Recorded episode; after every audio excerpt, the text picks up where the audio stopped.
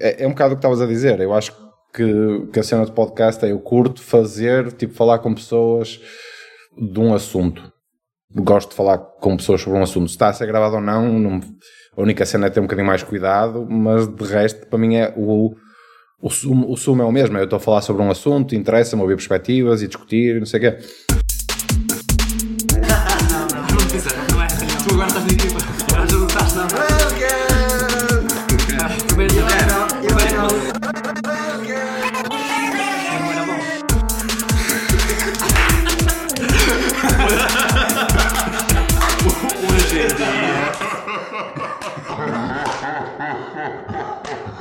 Acho que isso não é um problema. Olá malta, bem-vindos ao Está a Gravar. Eu sou o Gabriel, hoje estou aqui com o Álvaro.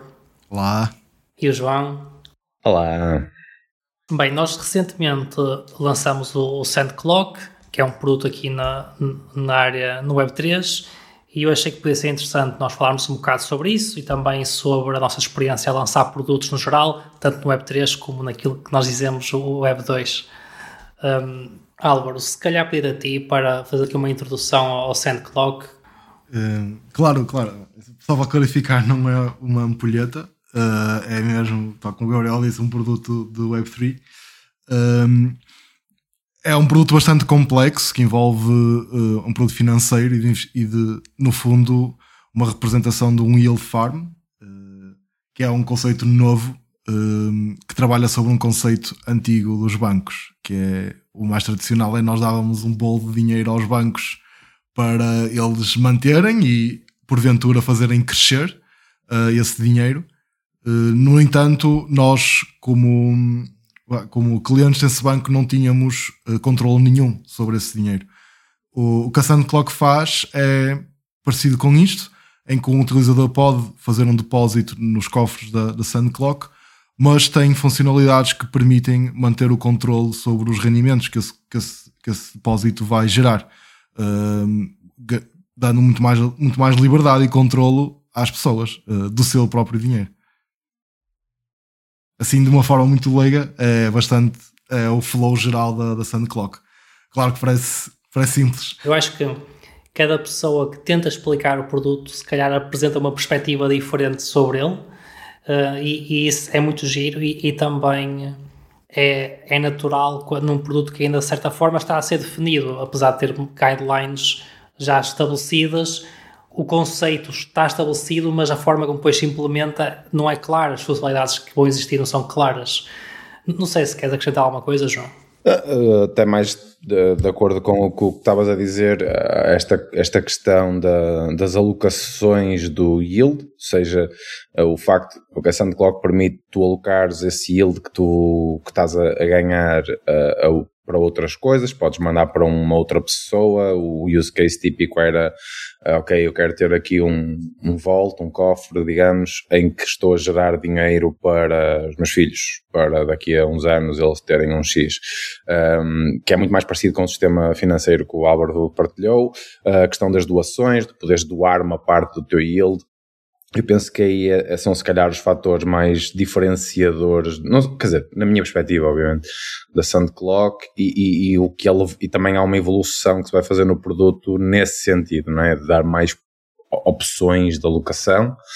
Um, mas é, é, isso, é um produto que, que como o Álvaro disse, é, é um conceito novo, na Web3 não é novo, seja, no Web3 já há várias opções desse género, do yield farms e coisas do género, um, acaba por ter ou tentar ter uma, um lado mais humano e mais consciente nesse sentido.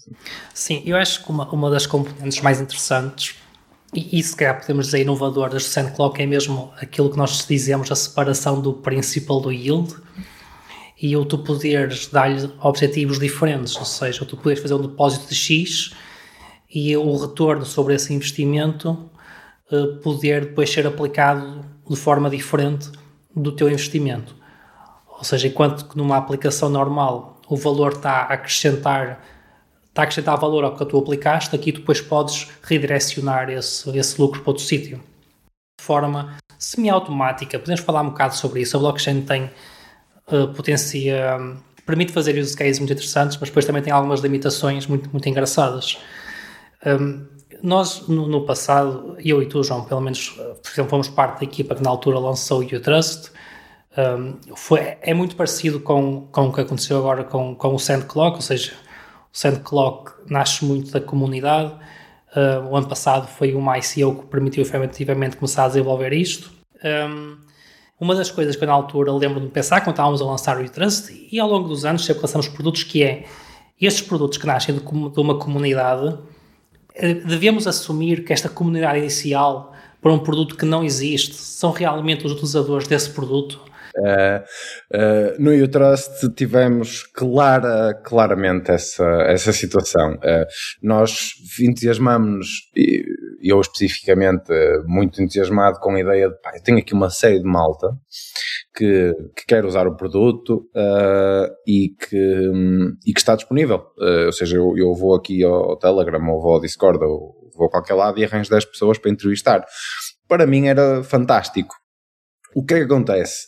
Quando começas a fazer as entrevistas, começas a perceber isto não é necessariamente um utilizador do produto.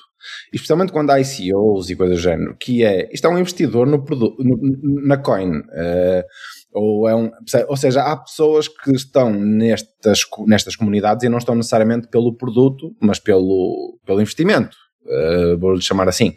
Então, e acontece muito isso. Um, aliás, mesmo no SandClock já aconteceu. Um, uh, termos pessoas, por exemplo, que estavam, no, estavam a seguir o projeto porque eram da network do, dos founders e portanto não, ou seja, se não fosse isso não era necessariamente o target user do, do produto e depois há essa questão, é até que ponto é que do ponto de vista de research isso é interessante ou não. Uh, pode ser, mas aí tens que adaptar um bocado o script para um, uma entrevista completamente diferente, porque uh, aí é quase um como é que eu posso apelar a um target user que não é necessariamente o nosso principal objetivo, o nosso foco, e não, e não seguir a lógica de entrevistas de estou a falar com pessoas que estão a seguir a Soundclock porque querem que ela seja lançada e, e, querem que seja lançado o projeto e querem fazer parte do projeto.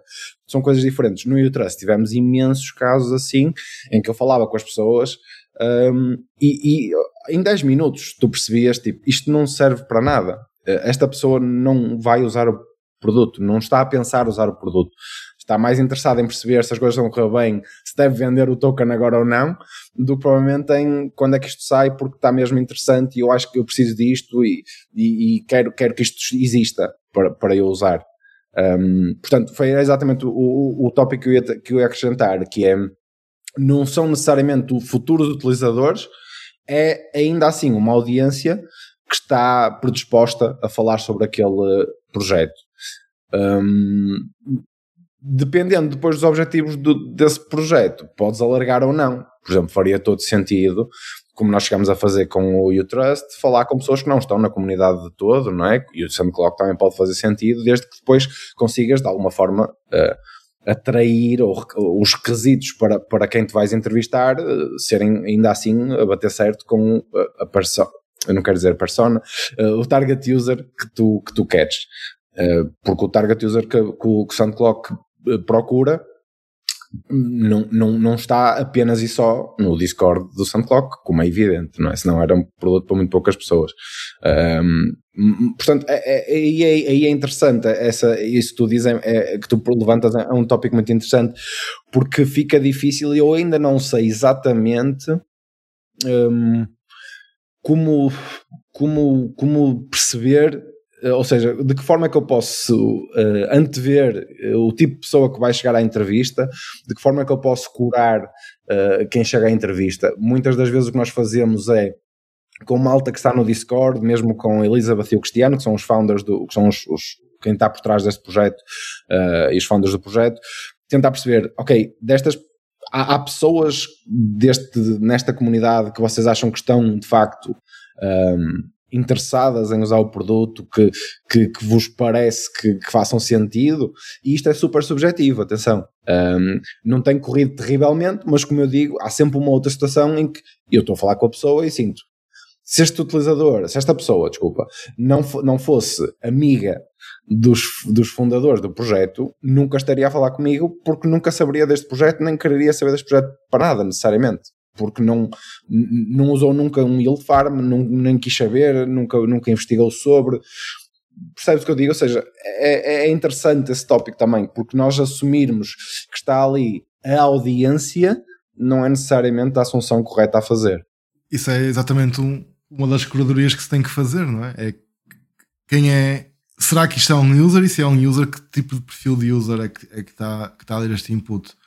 Um, e perceber, perceber o feedback, não é? E de onde é que ele vem. Um, o, o que é que está a causar aquela dor, o que, é, o, o que é que está em falta. E a junção disso tudo vai definir bastante o, o percurso do produto. Um, e foi isso que fizemos até agora na, na SunClock também. Uma coisa que é interessante no, quando lançamos produtos a partir da ICOs é que há promessas que são feitas uh, antes de uma ICO. Ou seja, as pessoas não te entregam ou seja, não te compram o token simplesmente do nada. Tu tens que, de certa forma, dizer vamos fazer isto, nestas condições etc.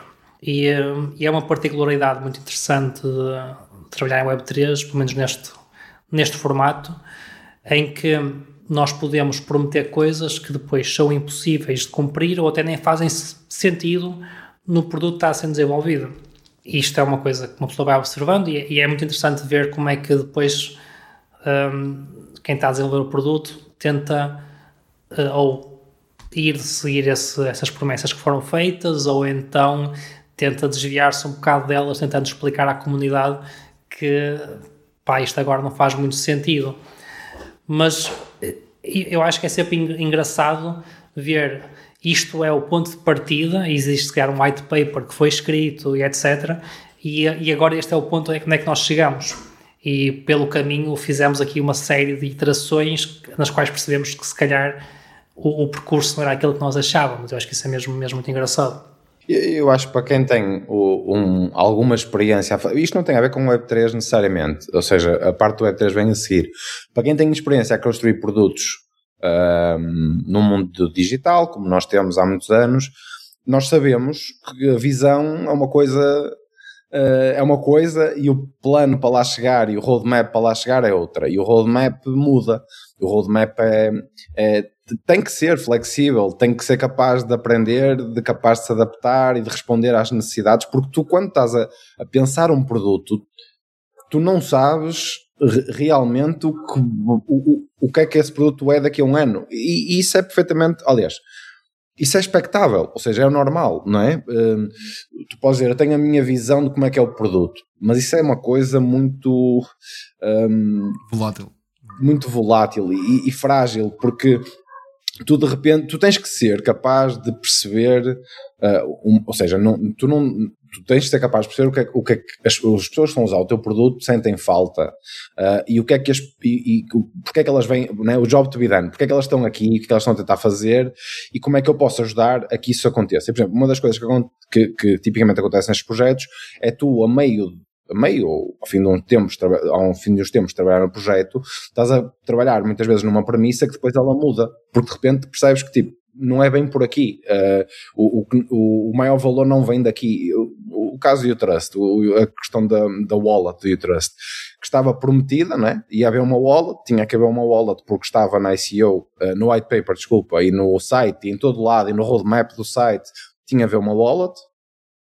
E depois a wallet, e, e houve uma wallet, e depois matou-se a wallet porque já se tinha percebido na altura que não, ou seja, a wallet, a wallet era um produto quase por si só e portanto queremos dedicar recursos aqui e, e quase divergir o U-Trust em duas partes ou vamos nos focar naquilo que o U-Trust de facto é diferente, não é? Que é ser este intermediário de pagamentos. E, e na altura, foi, a verdade é que se gastou muitos recursos e muito tempo para a wallet e depois a wallet viveu pouco tempo e teve pouco valor. Um, no SandClock, a questão do DCA, uh, eh, não é? do Dollar Cost Averaging, uh, em que uma das alocações possíveis sempre foi de, falada a questão de comprar Ethereum ou Bitcoin com o teu yield, não é? fazer, fazer uma, uma compra automática desses assets, mas por razões técnicas e, enfim, não interessa aqui aflorar, não era prático, fazível, uh, a tempo, atempadamente trazer isso para o produto, não é que seja algo que esteja fora de scope, mas não foi assim que aconteceu e é, não, não, não surgiu. Será que vai surgir uh, em breve, médio, médio prazo? Depende muito daquilo que, que forem forem sendo as prioridades da equipa e daquilo que vais aprendendo também com, com os teus utilizadores e daquilo que, que vais percebendo que está a ter mais, mais sucesso, não sei se é o termo, perceber exatamente o que é que as, porque é que as pessoas estão ali, o que é que elas estão à procura, e se, se o que elas estão à procura o, o dollar cost averaging é uma feature que acrescenta a, essa, a esse job to be done que faz parte, fantástico. Se não, ter a capacidade de dizer isto não faz parte, não é, não é aqui que está um, o maior. Um, maior ganho para quem usa o produto. E isto, quando dizemos quem usa o produto, são porcentagens sempre. Há sempre uma porcentagem que quer muito isto e há uma porcentagem que se calhar está ok, porque prefere outra coisa e, e portanto está bem em prioritizar de forma diferente. Um, em que tu ponhas outra coisa qualquer à frente de DCA e coisas do género. Um, da mesma forma com as doações, com a questão das doações, que há uma, há uma série, há várias ideias para, para dar eh, maior uh, foco a, às doações e para quase gamificar a questão da, das doações no Thuntlock, mas não está no produto neste momento irá estar em, no futuro? Eu acho que sim, mas nem isso dou, dou de garantido, porque depende muito daquilo que for a evolução do, do projeto. Uh, e eu acho que temos de estar ok com isso, acho que faz parte e deve ser bem, bem aceite, mas como eu estava a dizer, para quem está habituado a fazer produtos digitais, o, o estranho é tu teres um, um, quase um contrato social ou comunitário em que dizes que vamos ter isto nesta altura.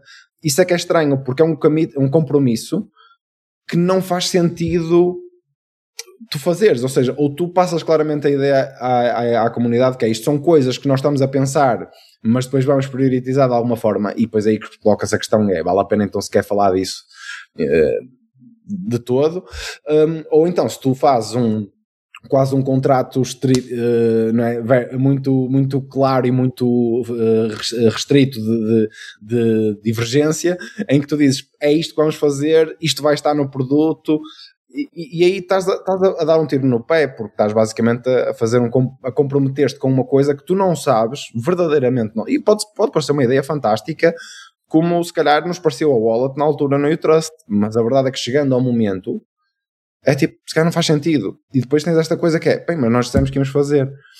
E estamos a ser pressionados porque não está, não existe. E eles estão a dizer que meteram dinheiro no projeto por causa disto. E é tipo, calhar, nem é verdade, provavelmente, mas de facto tu comunicaste que se existir ainda não existe. Tens que ter uma resposta sempre. Estás basicamente a, a pôr-te a ti próprio numa situação um, frágil um, e, pouco, e pouco progressista, na medida em que não, não te permite mudar de ideias e de aprender e mudar e mudar e fazer uma mudança de foco porque tu tens que fazer aquilo porque disseste que ias fazer aquilo. Um... É por isso que nós temos um processo de descoberta, né? Discovery. É precisamente para, para atacar estas questões um, de, de, como implementar uma feature e qual é a melhor forma de, para resolver a job to be done.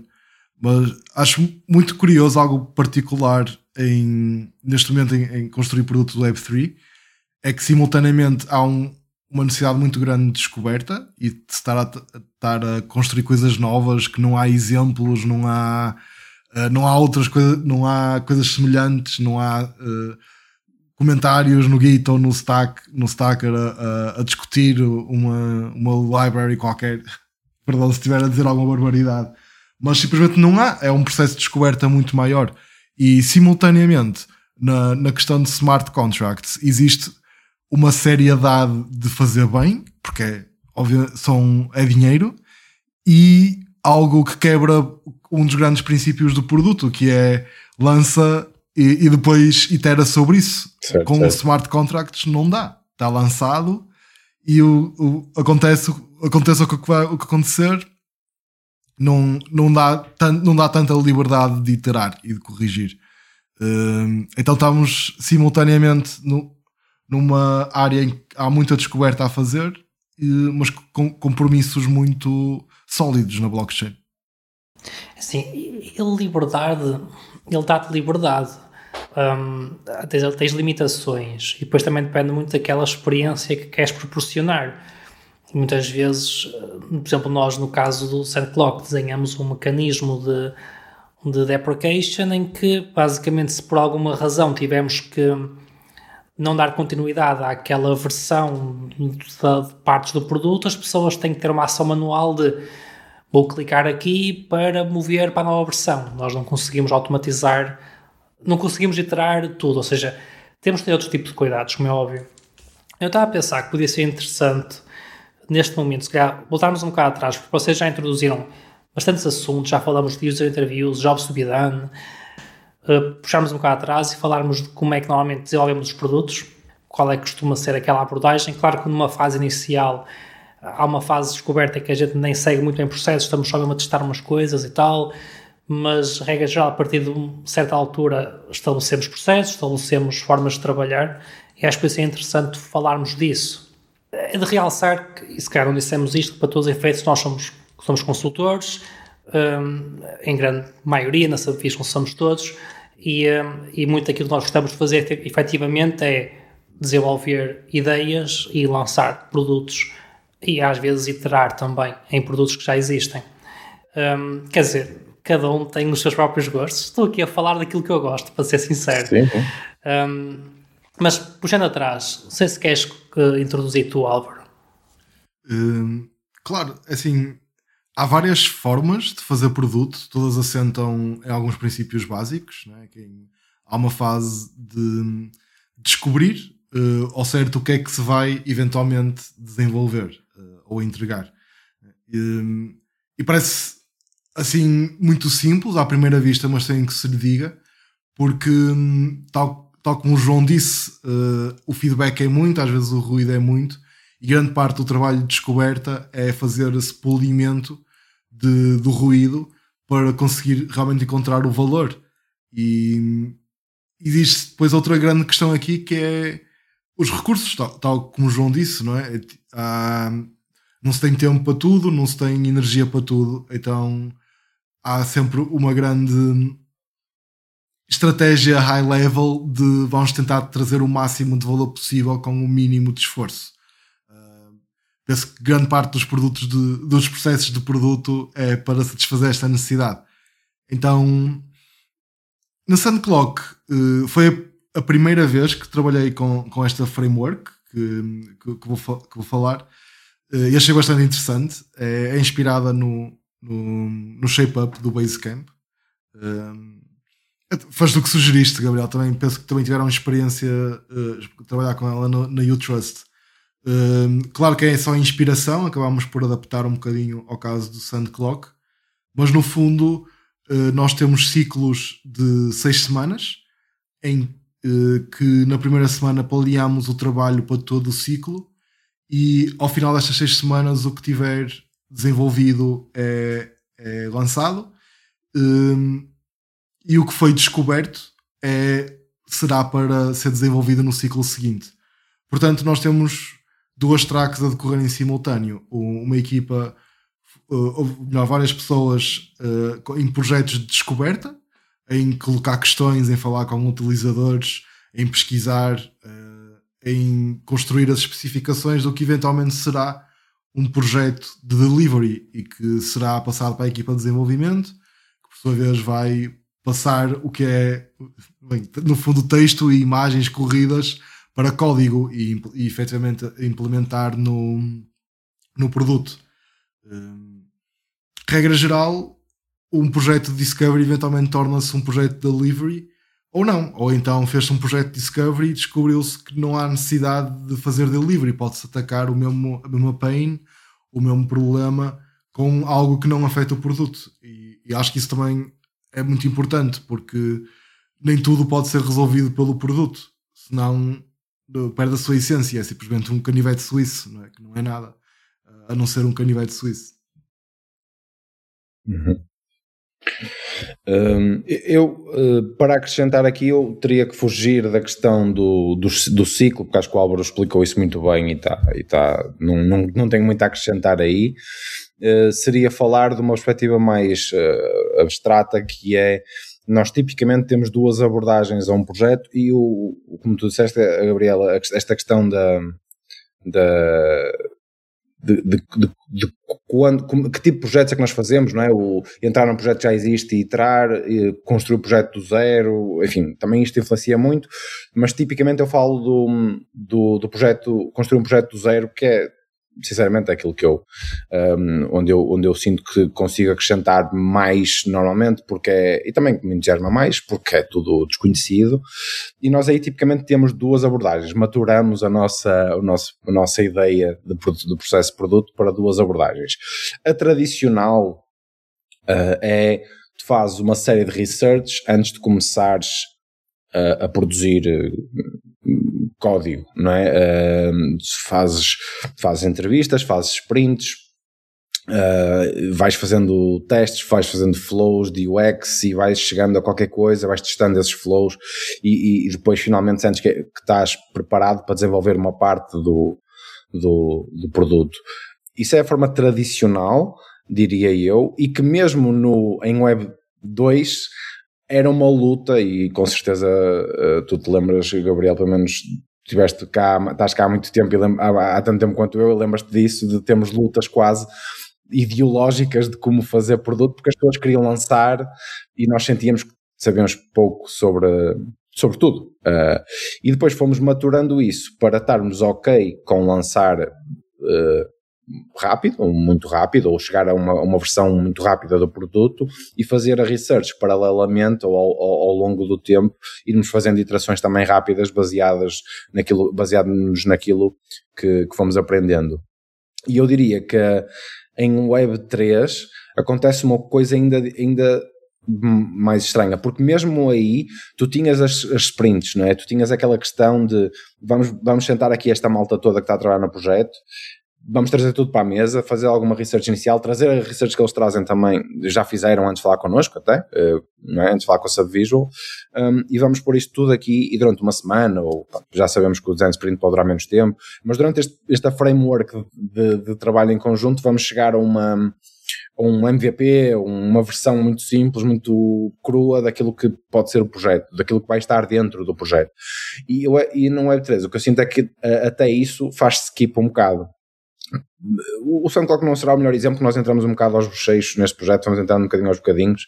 Eu entrei no projeto, já lá estavas tu e o Miguel uh, e o Álvaro, portanto eu entrei um bocadinho depois, portanto não é, não é um típico projeto para nós, não é um projeto típico para nós, uh, mas, uh, por exemplo, o que eu senti é que a SoundCloud já estava definida claro que o projeto foi mudando, o produto foi mudando, coisas foram mudando no flow, fomos tentando melhorar e, e com isso mudaste coisas, não é?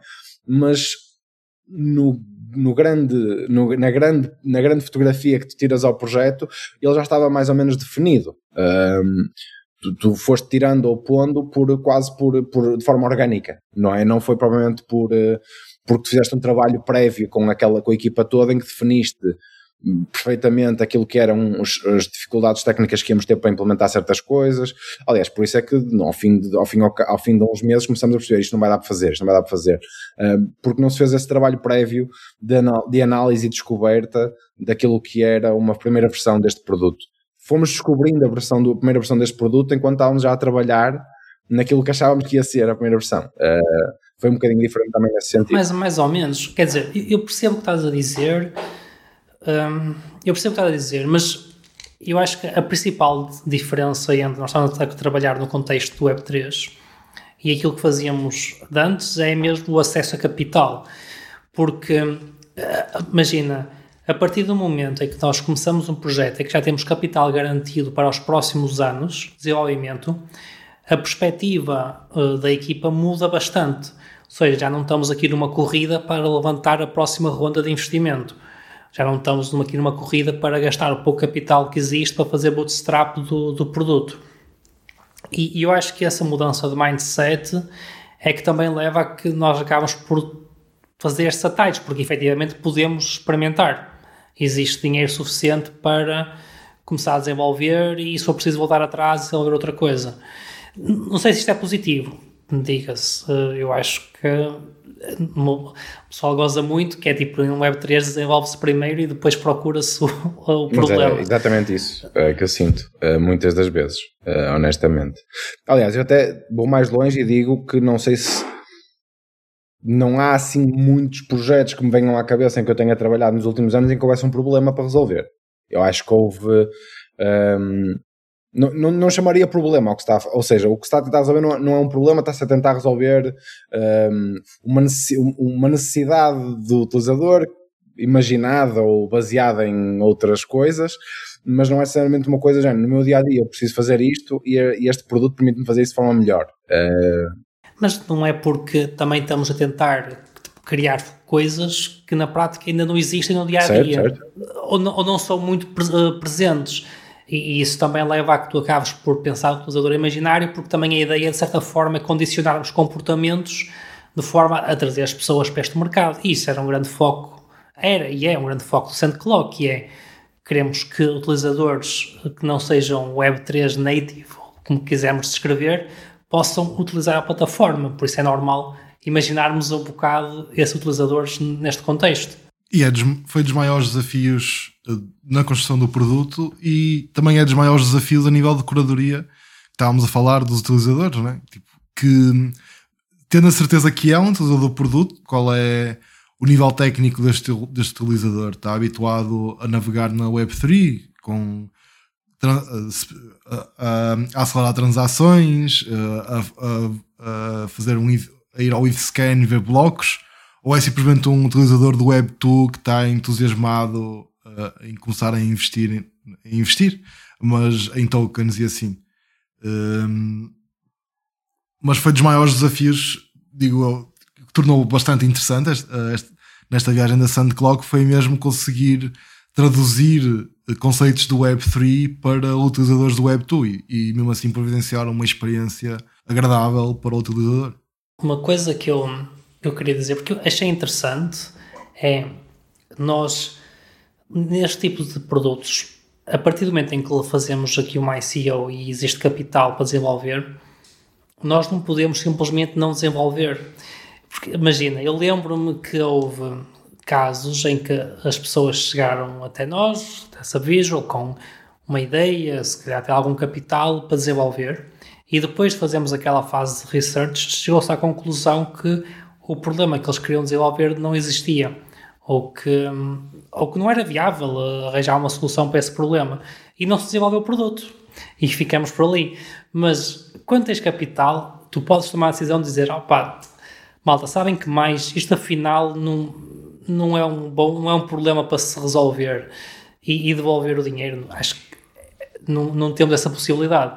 O que também cria aqui um, um mecanismo interessante de como é que vamos descobrir o problema ou como é que vamos reformulá-lo, um, tentando com que isto faça sentido para as pessoas. Sim, mas é, é, um bocado, é isso, não é? Ou seja, tu estás a dar, estás a providenciar oferta sem saber se há procura e estás a fazê-lo num mecanismo quase crowdfunding, uh, meio investimento, meio crowdfunding, em que, ou seja, tipicamente, desculpem este exemplo um bocado fora, mas é aquele que eu estou mais, lembro-me imediatamente. Se for um Kickstarter, não é? Está ali um produto, uma coisa qualquer, uh, que eu vou comprar. Uh, e estou a comprar um desconto, sei quê, e tipo, se, se houver valor suficiente, aquele produto vai ser produzido. Se aquele produto não for produzido, e, eu, não é, eu, e o meu dinheiro foi levado, foi, foi, foi, foi usado de alguma forma porque uh, chegar a um objetivo, eu tenho que receber o meu dinheiro de volta. Eu comprei este produto e, e tenho este dinheiro de volta. Neste caso, um bocado o exemplo que estava a, a, dizer, que é isto, isto é um bocadinho é quase obsceno isto, porque eh, tu, tu, tu, tens, um, tu, tu, tens coisas boas e coisas mais disto, obviamente. Tens projetos que se calhar nunca vir, iriam ver a luz do dia uh, se tivessem que passar pelos mecanismos normais de investimento. Até porque há projetos que não podem ser lançados, tipo, estamos aqui duas pessoas e vamos fazer este projeto, tipo, há projetos que precisam logo de um, de, de uma equipa, que precisam de, de, um certo, de um certo, uh, de uma certa dimensão. Eu, eu, percebo tudo isso e percebo que os mecanismos tradicionais têm muitos problemas, que o acesso não é global nem é igual para, essa, para, essa, para toda a gente. Eu reconheço os benefícios, uh, o, o, o, bom que há de tu poderes financiar um projeto com a comunidade, uh, projeto digital ou seja o que for. Um, há também aqui uma coisa perniciosa que é exatamente isto, que é, para quem conhece, para quem conhece os ins and outs de fazer produtos digitais, sabe que isto não é uma ciência exata. Sabe que tu uh, muitas vezes fazes experiências, há pessoas que estão dispostas a investir dinheiro numa ideia e que depois essa ideia também conseguem rapidamente perceber, ou ao fim de algum tempo, como deste o exemplo e bem de uma sprint que estávamos a fazer num projeto, que numa pessoa que conhecia supostamente muito bem a indústria em que estava a mexer-se e, e, e queria influenciar, e a certa altura, durante a sprint, até após algumas perguntas e algum trabalho de casa que lhe demos, percebeu ele próprio olha, não vale a pena, isto não faz sentido. Mas daqui, se tu fizeres isso, uh, como é que se resolve essa situação? Porque tens uma série de pessoas que comprou uh, tokens, no fundo é, é isto, um, a confiar que tu vais lançar um produto com aquelas características, pelo menos, com aquelas features. E se tu uh, meio percebes que aquilo não faz sentido nenhum, o que é que fazes? Um, foges com o dinheiro? Uh, não sei. Um, eu, eu, eu, continuo a achar que houve vários produtos, aliás, não é achar, eu acho que é factual. Eu por acaso não tenho esses números, mas chegámos a ver esses números na altura do Utrust, passado para aí um ano ou dois de Utrust de, de, de estarmos no projeto. A maior parte dos projetos que foram lançados naquela altura, a maior parte, morreram ao fim de um ano ou dois. Ou seja, milhões sim, sim. de euros uh, para projetos que não tinham ponta para onde se lhe pegasse. Uh, e, e isto também leva a pensar, porque um investidor que tenha um background, que tenha um, um trabalho de casa, etc., uh, que faça um investimento num produto que falha, ok, é uma coisa o, uma pessoa normal, comum, não é? O, o, o, utilizador comum da internet que se vê perante esta situação e que olha para isto quase como uma aposta, quase, né? Tipo, vou apostar que isto vai funcionar. E já não estamos na parte que eu gosto de vou ajudar este projeto a acontecer, estamos na parte de se este projeto correr bem, este token vai valer três vezes mais. E entramos aqui numa cena, num, num ambiente um bocadinho diferente, em que já não é tão saudável e que, e que a, a, comunicação com a comunidade já não é tão uh, interessante como eu. Lá está, como eu dei o exemplo do Trust, em que eu achava, pá, isto é brutal, fantástico, temos aqui estas pessoas todas, depois vamos a ver, e muitas daquelas pessoas não estão lá pelo produto, mas pelo investimento, se é que isto faz sentido. Uh, agora, é como eu digo, há coisas muito interessantes, há, há coisas muito interessantes. Eu, eu, um, eu acho que o Trust não teria acontecido se não fosse daquele, naquele, naqueles moldes. Um, a Sandclock eu não sei o suficiente do ponto de vista de investimento, se faria sentido eles obterem este financiamento que não fosse desta forma, e mesmo que o conseguissem, teriam sempre que abdicar de alguma coisa, não é? Uh, abdicar de algum controle. Sim, sim, tens sempre. E, e esse é que é o problema de tu ires buscar investimento tradicional. É, e, efetivamente depois tens que responder certo legalmente depois tens que responder aos teus investidores. Enquanto que, para dizer a verdade, nós aqui, apesar de sentirmos pressão da comunidade, temos muita mais liberdade de fazermos o, o que queremos. E, e, isso é palpável na medida em que muita gente fez efetivamente o que queria e era nada e, e desaparecia e etc. Um, tem as coisas boas e más. Assim, eu, por um lado, acho que é interessante a questão de há produtos que nunca existiriam se, se não fosse este mecanismo. E, e, e, isso é fixe. Acho que é uma cena mesmo de valor nós pensarmos que há pessoas que nunca conseguiriam levantar dinheiro para lançar coisas que são altamente. Um, e acho que é efetivamente aquilo que nós queremos ver mais no futuro, é, é muito mais disso. Sim, sim. Eu acho que o perigo aqui é, é, é, o, é o não conseguir ver que o copo está a meio e perceber que o copo não está nem meio cheio nem meio vazio. Está a meio, ou seja, há coisa, e não sei se a meio é a forma correta de ver, uh, se é factualmente a meio, mas vamos assumir que está nesta analogia. Que é, o copo está a meio, ou seja, há coisas boas, há coisas más, uh, há uma, maturiza, uma, uma, uma, maturação dos projetos e da comunidade e até do, de, desta, de, das pessoas que estão a, a tipicamente mais envolvidas neste tipo de, de, de investimento, vamos chamar-lhe investimento, porque eu acho que é o que é. Um, em que vão também tentando informar-se mais. Eu lembro que havia, quando nós lançamos o U-Trust, havia ICOs que não faziam nenhum sentido uh, e as pessoas metiam o dinheiro na mesma, metiam dinheiro na mesma porque Pá, porque sim, né? porque na altura parecia que tu atiravas dinheiro e ele vinha em dobro ou triplo sempre. Uh, mas as pessoas nem faziam a, a due diligence necessária para perceber se aquilo fazia sentido ou não. Uh, há muito estes vanity metrics a funcionar, muito esta comunidade tem mil pessoas, vou, portanto este produto vai ser brutal, isto quando sair no mercado vai ser incrível. Uh, sei lá, por exemplo, o Sweatcoin um projeto de um sucesso incrível, acho que foi o projeto com mais sucesso a nível de, de onboarding de pessoas, uh, numa, de, web, de, um projeto Web3 com onboarding de, de malta, mas depois há, há, há, há, a conversão em utilizadores reais e há, ou seja, tirando, tiras o hype, o que é que fica?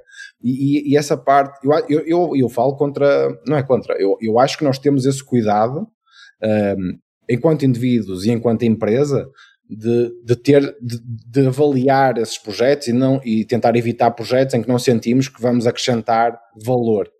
Uh, não é, não, enquanto uh, experts e, e, pessoas que fazem produtos, mas também enquanto uh, pessoas que vão lançar um produto. Ou seja, este produto, quando for lançado, vai acrescentar valor a alguém, um, ou é só o hype, ou é só interessante porque tem muita comunidade, tem, muita, tem muito dinheiro, pode gastar aqui, tem, pode fazer research para torta, torta direito, pode contratar 10 developers e 10 front-end, não, 10 back-end, 10, 10 front-end, 10 não sei o quê.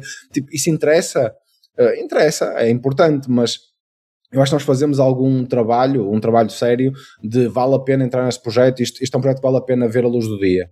Mas a verdade é que o utilizador que está normalmente a comprar esses tokens, estou aqui, e aqui não tenho dados, é uma assunção minha, mas também baseado muito na minha experiência no Utrust, em que eu tinha malta a falar comigo do Utrust que não fazia a menor ideia do que aquilo era, de porque de, que, me, que, que, que me tinha dinheiro que estava guardado para a educação dos filhos num projeto que pá, não, não faz sentido nenhum, percebes? Portanto, também entramos aqui. Claro que nós não podemos controlar isto tudo, mas eu, eu acho que é importante referir isso, de que há uma maturação que tem que se fazer, e acho que há um, e como tu estavas a dizer, e bem, quando tu fazes isto pelo mecanismo tradicional de eu vou a um, um, uns investidores, um, uma organização qualquer, ou uma pessoa específica, e vou buscar dinheiro, e há um contrato que é assinado, e, e eu estou legalmente uh, uh, ligado àquela pessoa, aqui isso não existe. E eu não acho necessariamente que isso seja positivo. Um, mas vamos, ainda não sei, também ainda é muito cedo para saber exatamente o que isso vai dar. Mas eu, é como eu digo, eu vejo, eu vejo muitos casos em que, em que, em que isso permite um bocadinho coboiada, não é? Um bocadinho de vale tudo. Um, não tenho nenhum, nada, nada a aprender-me, posso fazer o que eu quiser, o dinheiro já está do lado de cá e eu posso construir. Não, não, e nem acho que muitas das vezes não seja por mais intenções, simplesmente é um bocado que estavas a dizer, às vezes estás a fazer, estás a trabalhar mais a sério no projeto e começas a perceber que isto não é tão grande como tu fizeste crer, que o, que o público não é tão grande como fizeste crer, que isto não é tão inovador como parecia ao início. Uh, enfim, há várias coisas aqui que se podem analisar, mas eu acho que hum, claramente muda a forma como tu uh, entras no projeto e como tu abordas o projeto, porque tens. Um, é, é muita, são muitas, muitas peças que, que, que, que, Como é que eu ia te explicar? Que influenciam a que o projeto seja. Uh, como dizer? É, é, em que, em que, o investimento das pessoas naquele projeto não foi necessariamente. Um, bem, totalmente informado, ou seja, o projeto vai mudar ou pode mudar e tu, tu não tens grande controle sobre isso, nem tens nada que possas acionar contra aquelas pessoas, porque tu no fundo não és um investidor do projeto, compraste uns tokens. Certo, isso é um problema. É o, o facto de não haver uh, o facto de não haver regulamentação para, para este tipo de investimentos é efetivamente um problema.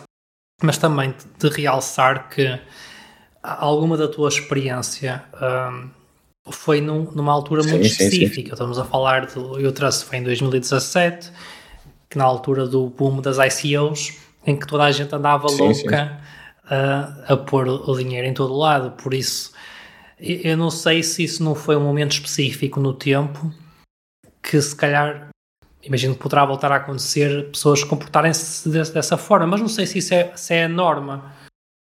Uh, até porque já temos fundos de investimento de cripto e tudo, em que eles fazem de facto aquela pesquisa e, um, e fazem um, um, trabalho bem, bem feito e não é só uma pessoa random a tirar dinheiro para um token que acha que vai subir, apesar que isso acontece sim, sim. ainda hoje. Ah, e são, e são uh, como, é que eu te, como é que eu ia dizer isso? Um, são coisas, no, ou seja, há uma maturação normal da própria comunidade, uh, quer, seja porque viu acontecer, seja que aconteceu com eles, uh, não é? Tipo, tu viste projetos a irem, a, a irem ao charco, uh, vês pessoas, lá, tens vários casos, de, não sei, não interessa aqui entrar em muitos pormenores, mas vários casos que correram, correu tudo mal, um, no projeto e as pessoas, se calhar, começaram a ser um bocadinho mais criteriosas onde metiam o dinheiro. E isso é normal. Uh, e lá está, como é uma, ainda não, está, não há grande regulamentação aqui, um, acaba por ser um bocadinho com you live and you learn, não é? Que é tipo, tu fazes os erros, aprendes e, e, e ao longo de 5 anos, que é o desde o Trust, já passaram 5 anos, parece que não, uh, mas sim, uh, passou 5 anos, então um, Yeah, é verdade, a comunidade evoluiu, um, a, forma, a forma como se olha para esses projetos também foi, foi evoluindo e vai evoluir mais, eu acho. Uh, ainda assim, há prós e contras. Eu, eu, eu quero acreditar, eu, eu quero ser otimista e acreditar que, que prefiro ser otimista e acreditar que, que isto vai trazer mais oportunidades e focar mais nisso do que no que tira, não é? do que no que pode resultar negativo. Um, eu quero acreditar que, que estes projetos que estão a aparecer com boa índole, com boas ideias, com bons princípios uh, e que se calhar não teriam acontecido de outra forma, que, que, que isso vale a pena uh, em, em detrimento, mesmo considerando o que não correu tão bem uh, noutros projetos.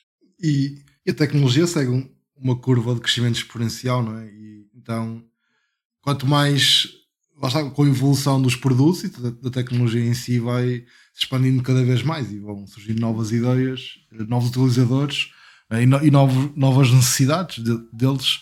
Um, há uns anos atrás, eu não sei, você que está mais na área na altura, mas se calhar era impensável dizer-se, ah, não, temos que fazer isto de forma a que um utilizador do Web2 consiga usar, eh, como se fosse um produto totalmente normal, simplesmente porque a, porque a tecnologia e os outros produtos não estavam nessa fase.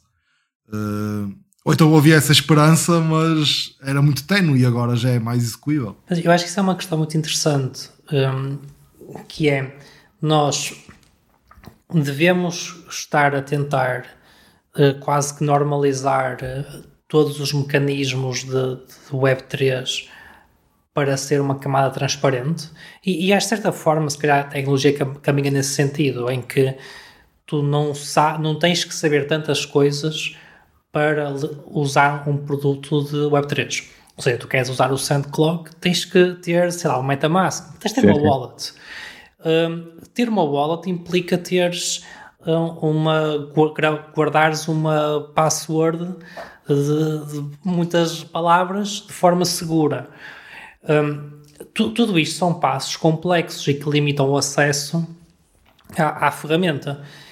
Mas para mim uma questão muito interessante é devemos procurar formas de colmatar estas dificuldades, ou seja, existem já coisas como o Web3 Auth, por exemplo, em que o pessoal consegue fazer, ter tipo uma wallet fazendo login com a conta do Facebook ou do Google e assim. Tipo, queremos ir nesse sentido, a abstrair, ou será que fazia mais sentido uh, ir no, no, sentido de educar as pessoas para, para esta tecnologia e se calhar agora, daqui a algum tempo, usar o Web3 é como usar o e-mail ou mandar mensagens, que é uma coisa que já toda a gente consegue fazer? É uma ótima questão uh, e não sei se sei responder. Eu posso dar uh, assim de cabeça, tenho, pensei assim em alguns exemplos. Eu estou a estar num projeto em que uh, basicamente tu pões o teu computador a, a, ser usado pela comunidade como recurso de uma network e ganhas coins, com isso, ganhas tokens, né? Uh, com isso. E uma das coisas que nós definimos, estávamos ali a, a, batalhar, uma das coisas que nós queremos é, pá, eu quero que isto seja super aberto e que não seja só para a malta que está por dentro do que é cripto e do que é, do que é, do que é Web3. E, e uma das coisas era, bem, mas a certa altura, se, se estamos tratar, se queremos mandar dinheiro para as pessoas, elas têm que ter uma wallet. E criar uma wallet é chato, uh, em geral, para quem não, nunca teve nenhuma. E, e, ou seja, isso é claramente uma preocupação. Uh, por exemplo, nesse projeto, o que nós acabamos por decidir foi: ok, nós podemos simplesmente um, automaticamente criar uma wallet, ou seja, quando a pessoa usa este produto, uh, ele cria uma wallet para essa pessoa. O produto, uh, este projeto em específico, é instalado no computador, né? portanto, é um, um, um software, digamos, e portanto fica ok, fica aqui uma wallet criada para este utilizador. Esta wallet não é uma wallet típica, na medida em que não tem grandes, grande parte das funcionalidades que uma wallet tem, também não tem a segurança que uma wallet tem, mas tu consegues com outros mecanismos, lá está, educar o utilizador para tu devias ter uma wallet por onde este dinheiro estivesse a ir, que tiver uma wallet full featured wallet, não é? Um, mas enquanto não o crias, enquanto não a tens, podes manter aqui. Sabendo que o ideal era tu, de X tempo, tirares dinheiro daqui para uma wallet full featured.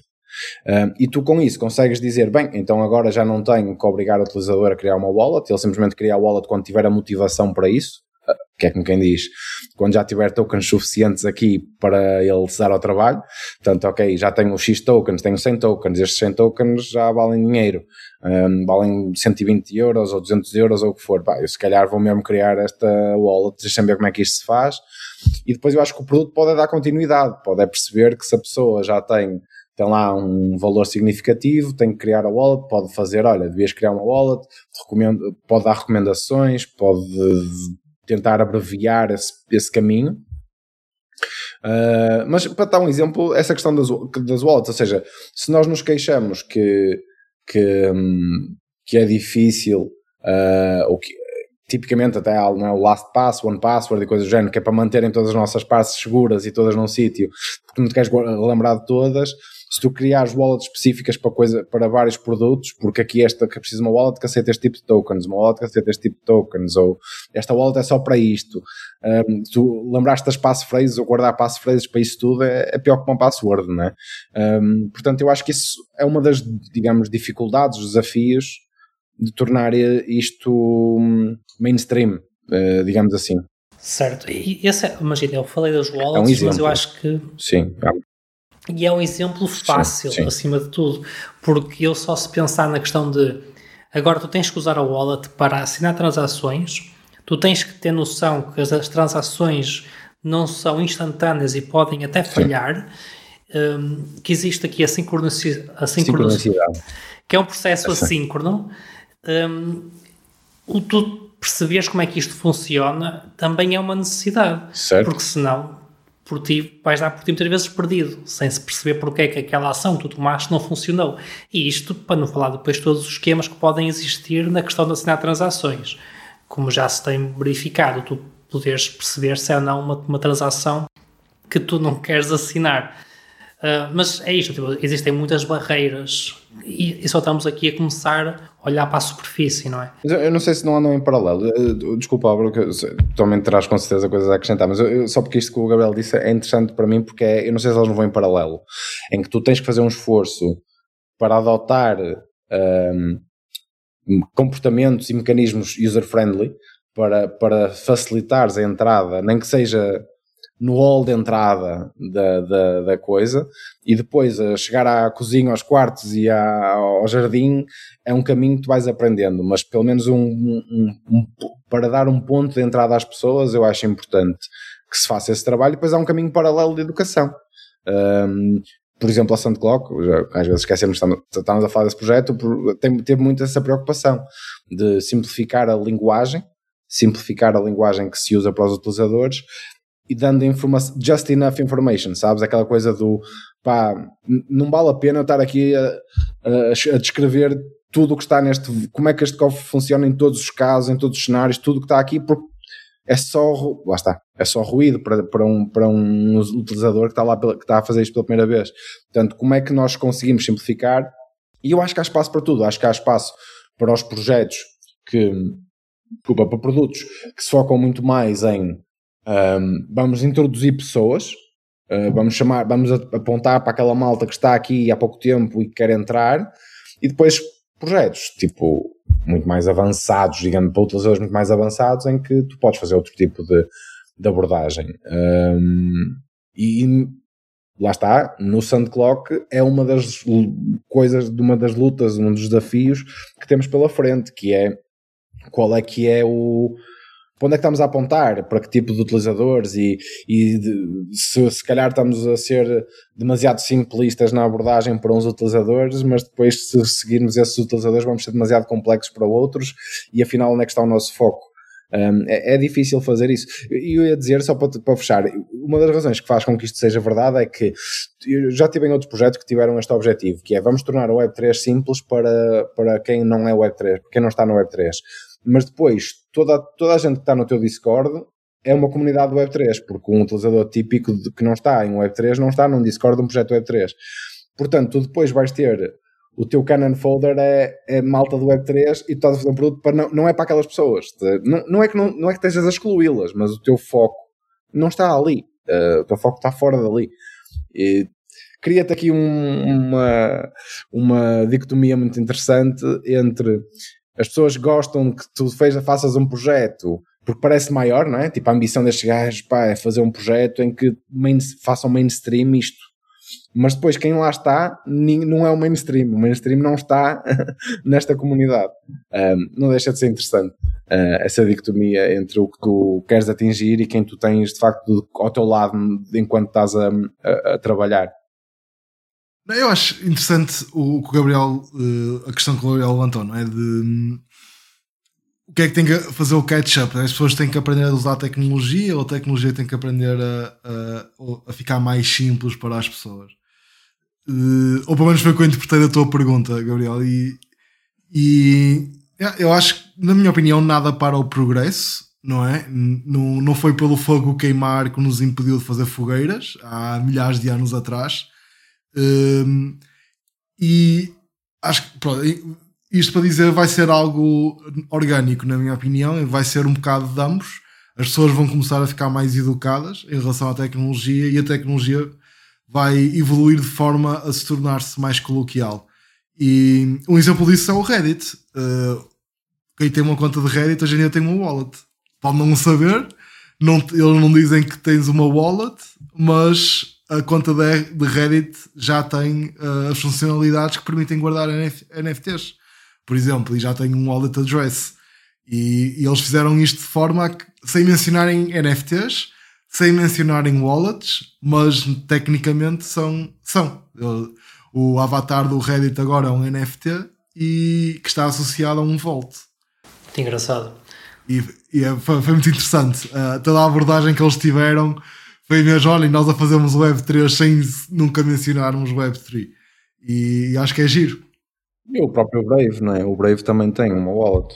O Brave já tem há muito tempo, sim. Tens uma wallet interna. Bem, malta, hoje ficamos por aqui. Foi muito fixe. Malta, obrigado por terem vindo. Claramente temos aqui muita coisa para dizer. Uh, espero, espero voltarmos aqui para acabar os tópicos que ficaram por falar, como o hiring, por exemplo, pois. que estava aqui nas minhas notas, acho que é uma coisa muito interessante no, no espaço Web3. Mas é isso, malta. Olha, muito obrigado. Portem-se bem. Obrigado. Muito obrigado.